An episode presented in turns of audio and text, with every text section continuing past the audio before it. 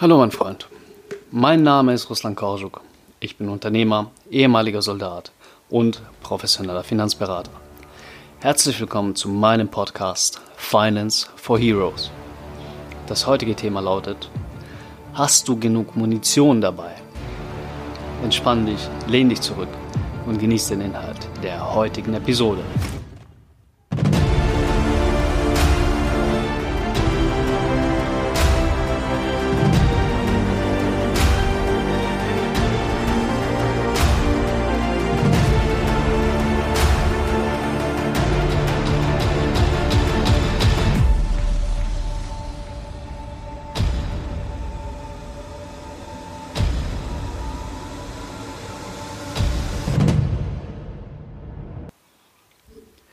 Ich erinnere mich noch ganz genau, wie es damals war, als ich zum allerersten Mal ein G36 in der Hand halten durfte und wie mir beigebracht wurde, mit dem Ding umzugehen. Ich weiß noch, wie überrascht ich war, weil es so leicht war. Ne, drei Kilo sind jetzt auf den ersten Blick nicht schwer. Aber ich weiß auch noch ganz genau, wie ich Rückenschmerzen aus der Hölle hatte, nachdem wir mit dem gesamten Zug vor dem Kasernengebäude stundenlang die Trockenübungen aus dem NSAK gemacht haben. Ja, früher haben wir dazu Ensack gesagt, aber das, das darf man, glaube ich, nicht. Ne? Es ist schon erstaunlich, wie schwer knapp drei Kilo werden können, wenn man den ganzen verfluchten Tag die Waffe in Gefechtsposition anhebt und sie wieder runternimmt. Aber darum soll es heute gar nicht gehen. Später, als ich beim Objektschutz war, ist mir beim Schießtraining mit der Waffe aufgefallen, dass die Ausbilder besonderen Wert darauf gelegt haben, dass die Munition gezielt und sparsam eingesetzt wird. Immer so viel schießen wie nötig und so wenig wie möglich. Das war so das Motto. Der Grund dafür ist ein ganz einfacher. Munition ist im Auslandseinsatz wertvoller als Gold. Und genau deshalb trägst du als Soldat auch standardmäßig immer fünf volle Magazine an Munition mit dir rum. Vier Magazine in den Magazintaschen, in der Chestrig oder im Plattenträger und eins direkt in der Waffe. Manche wir haben sogar Doppelmagazintaschen und tragen dementsprechend insgesamt acht oder neun Magazine mit sich rum. Warum der ganze Aufriss? Gerätst du mit, dein, mit deiner Gruppe jedes Mal in ein heftiges Feuergefecht, wenn du das Camp verlässt? Natürlich nicht. Aber wenn du das Camp verlässt, bist du gerne auf jede Situation vorbereitet und willst für den Fall des Falles genug Reservemunition dabei haben. Und in Sachen Finanzen sollte das ganz genau so sein. Leider denken die allerwenigsten Menschen daran, sich auch hier finanzielle Reserven zu bilden. Dabei ist das so eine entscheidende und wichtige Sache. Es ist ein essentieller Bestandteil jeder Finanzplanung. Wenn ich in meiner Beratung jemanden frage, wie er berechnet, wie viel Budget er im Monat zur Verfügung hat, kommt sehr häufig folgende Antwort. Naja, ich ich schaue einfach, wie viel reinkommt und von dem Gehaltsangang, da ziehe ich dann Fixkosten wie Benzingeld, Miete, Versicherung und Lebenshaltungskosten ab. Und alles, was übrig bleibt, das äh, kann ich dann ausgeben. Auf den ersten Eindruck hört sich das Ganze sogar ziemlich plausibel an, oder? Aber genau das ist das Gemeine an der Sache. Deswegen machen alle diesen einen Fehler, der sie in vielen Fällen sehr, sehr viel Geld kostet. Und ich bin mir sicher, du machst ihn auch mal lieber. Denn was niemand in der Budgetplanung berücksichtigt, sind die sogenannten ungeplanten Kosten. Also mal davon abgesehen, dass sowieso kaum jemand sein monatliches Budget plant, ja. Diejenigen, die es machen, die machen es in aller Regel falsch. Was du nämlich genau wie alle anderen nicht berücksichtigst, sind die Verschleißkosten von dem Shit, den du dir eingekauft hast. Wenn du Soldat bist, hast du aller Wahrscheinlichkeit nach ein Auto. Hierfür bezahlst du zwar monatlich deine Benzinkosten, deine Versicherungen, was du aber hier nicht berücksichtigst, ist, dass das Ding nicht ewig leben wird. Früher oder später wird es an der Zeit sein, neue Reifen einzukaufen, der TÜV muss mal gemacht werden und wenn es ganz blöd läuft, bleibt die Karre vielleicht einfach mal mitten auf der Autobahn stehen, weil dir der Turbo verreckt oder so. Wenn die Dinge dann dran sind, heißt es quasi immer, oh, da sind Kosten auf mich zugekommen, die ich nicht vorhersehen konnte. Und das passiert ja nicht nur beim Auto. Du hast mit ziemlich hoher Wahrscheinlichkeit auch ein Handy. Und das Teil war safe nicht billig. Lassen wir die Abnutzung mal beiseite. Alleine wenn du Pech hast und dir das Ding irgendwie in der Disco falsch auf den Boden fliegt, musst du plötzlich entweder ein kleines Vermögen für die Reparatur ausgeben oder Du läufst eine ganze Weile mit einem ziemlich hässlichen Handy mit einer Spider-App durch die Gegend.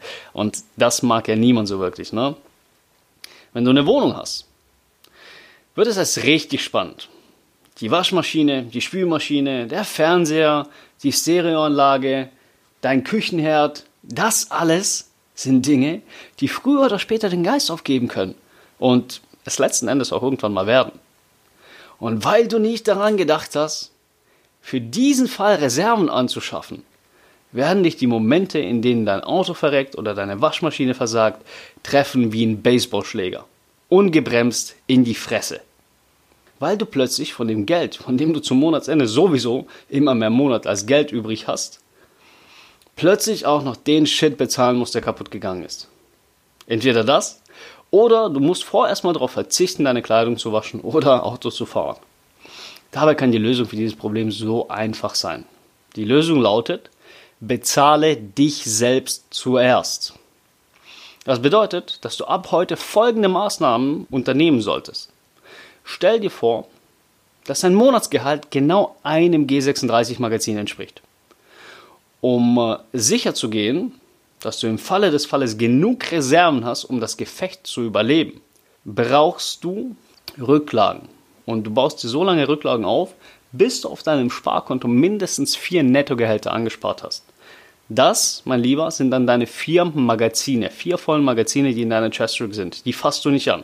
Das fünfte Magazin, dann kannst du dann Monat für Monat immer direkt in deiner Waffe stecken und auch entsprechend für Spaß, Konsum, ähm, aber auch Investment und Altersvorsorge verfeuern. Vier Netto-Monatsgehälter müssen aber auf der Seite sein und die dürfen nicht angefasst werden. Weil wenn dann ein Strike kommt, wenn dann die Waschmaschine kaputt geht, wenn dann das Auto verreckt, dann grinst du fröhlich vor dich hin und sagst, okay, die Rechnung war aber günstig. Ich hatte gedacht, das wäre mehr gewesen. Ich habe zumindest mehr zur Seite gespart. Wichtig dabei ist, dass du dir immer zuerst deine eigene Gage auszahlst. Das heißt, direkt am Monatsanfang das Geld beiseite legen und nicht gucken, was übrig bleibt. Weil du somit nach und nach eine eiserne Reserve aufbaust, die du ausschließlich nur im Notfall benutzen darfst. Das bedeutet, dass du von deinem Nettogehalt alle Fixkosten wie Versicherung, Sprit, Miete und so weiter abziehst. Was dann übrig bleibt, davon überweist du direkt zum Monatsanfang einen Sparbeitrag auf ein separates Konto. Das ist deine finanzielle Chestrick. Ein Tagesgeldkonto, was irgendwo anders eröffnet ist. Und jeder Monatslohn, den du dort angespart hast, ist ein volles Magazin. Und du musst es mit diesem Magazin füllen. Sobald auf diesem Konto vier volle Nettogehälter angespart sind, kannst du ganz entspannt anfangen zu investieren und dir wirklich ein Privatvermögen aufzubauen. Dadurch stellst du nämlich sicher, dass du in jedem Fall immer genug Liquidität zur Verfügung hast und somit nie Gefahr läufst, dich verschulden zu müssen, um ein Stück Lebensqualität zurückzukaufen.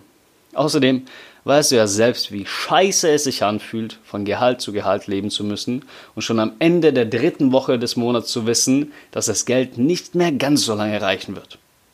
Wenn du deine erste eiserne Munitionsreserve auf der Seite hast, bringt dich das definitiv nicht mehr aus der Ruhe.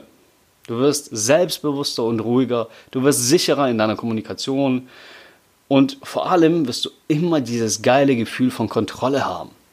Wichtig ist nur, dass du die Reserve sofort wieder auffüllst, nachdem du mal darauf zugreifen musstest.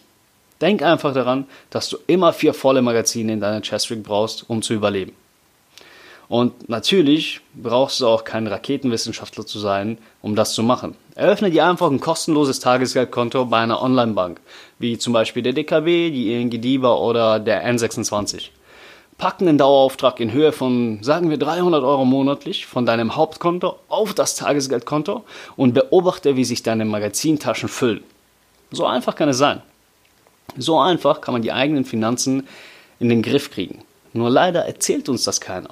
Die Gesellschaft wird in Deutschland in Bezug auf finanzielle Intelligenz und Geldbildung leider komplett ausgeschlossen. Alles, was uns beigebracht wird, ist, wie wir möglichst viel konsumieren und möglichst schnell unser Geld für Zeug ausgeben, das wir eigentlich gar nicht brauchen, um dann Menschen damit zu beeindrucken, die wir eigentlich nicht mögen. Und nicht nur das, wir werden ja quasi dazu aufgefordert, uns zu verschulden, um noch besser und noch schneller zu konsumieren. 0% Finanzierung bei Mediamarkt hier, super günstiger Privatkredit da, 5000 Euro Sofortkredit zu günstigen Konditionen, erfüllen Sie sich Ihre Träume, Easy Credit oder wie die heißen. Überall wird uns gezeigt, wie wir an Geld rankommen, um irgendwelchen Shit zu kaufen. Aber wie du mit deinem Geld vernünftig umgehen kannst, das wird nirgends beigebracht. Und dir als Soldat, dir erzählt es sowieso keiner. Ich weiß ja selbst, wie Soldaten in Deutschland angesehen und behandelt werden. Und naja, sagen wir, da ist auf jeden Fall Luft nach oben da. Aber in Sachen Finanzen, da sieht die Sache nicht anders aus. Weder der Staat, noch der Dienstherr, noch die Finanzindustrie schert sich einen Dreck darum, was du lernen kannst und wie du während deiner Dienstzeit so mit deinem Geld umgehst, dass du anschließend nach deiner Dienstzeit mit einem beträchtlichen Vermögen aus dem Dienst gehst. Aber genau deshalb, mein Lieber, habe ich ja Finance for Heroes ins Leben gerufen. Um Soldaten wie dir zu zeigen, dass es so nicht sein muss. Ich will dir und allen anderen Soldaten, die ihre Finanzen und somit ihr Leben in den Griff bekommen wollen, zeigen, wie ihr es schaffen könnt. Ich will dir zeigen, wie du es schaffen kannst, aus finanzieller Sicht das Beste aus deiner Dienstzeit rauszuholen. Und da gibt es eine ganze Menge für dich rauszuholen. Mein Freund, wenn du der Meinung bist, dass das allerhöchste Zeit wird, endlich mal die Kontrolle über deine eigenen Finanzen zu übernehmen, anstatt dich von deinem Monatsgehalt kontrollieren zu lassen, dann sollten wir beide uns mal dringend unterhalten. Wir kommen zur Frage des Tages. Bezahlst du dich selbst zuerst? Hast du deinen finanziellen Chestrig mit Reserven gefüllt und wenn nein, was kannst du heute noch tun, um etwas daran zu ändern? Das war's für heute. Wenn dir die Idee von Finance for Heroes gefällt, dann hilf mir dabei, die Message zu verbreiten. Wenn du diese Idee unterstützen möchtest, dann abonniere diesen Podcast, bewerte ihn bitte mit 5 Sternen und lass gerne einen Kommentar da. Folge mir auf Instagram und auf Facebook. Hier findest du mich unter dem Namen Russland Herbst oder auch unter Finance for Heroes. Wenn du eine Frage an mich hast, kannst du mir gerne eine E-Mail an financeforheroes at googlemail.com schreiben oder mich einfach auf Social Media kontaktieren. Und wenn in diesem Podcast etwas Wertvolles für dich dabei war, dann sage es deinen Kameraden weiter. Mein Freund, ich wünsche dir einen schönen Tag.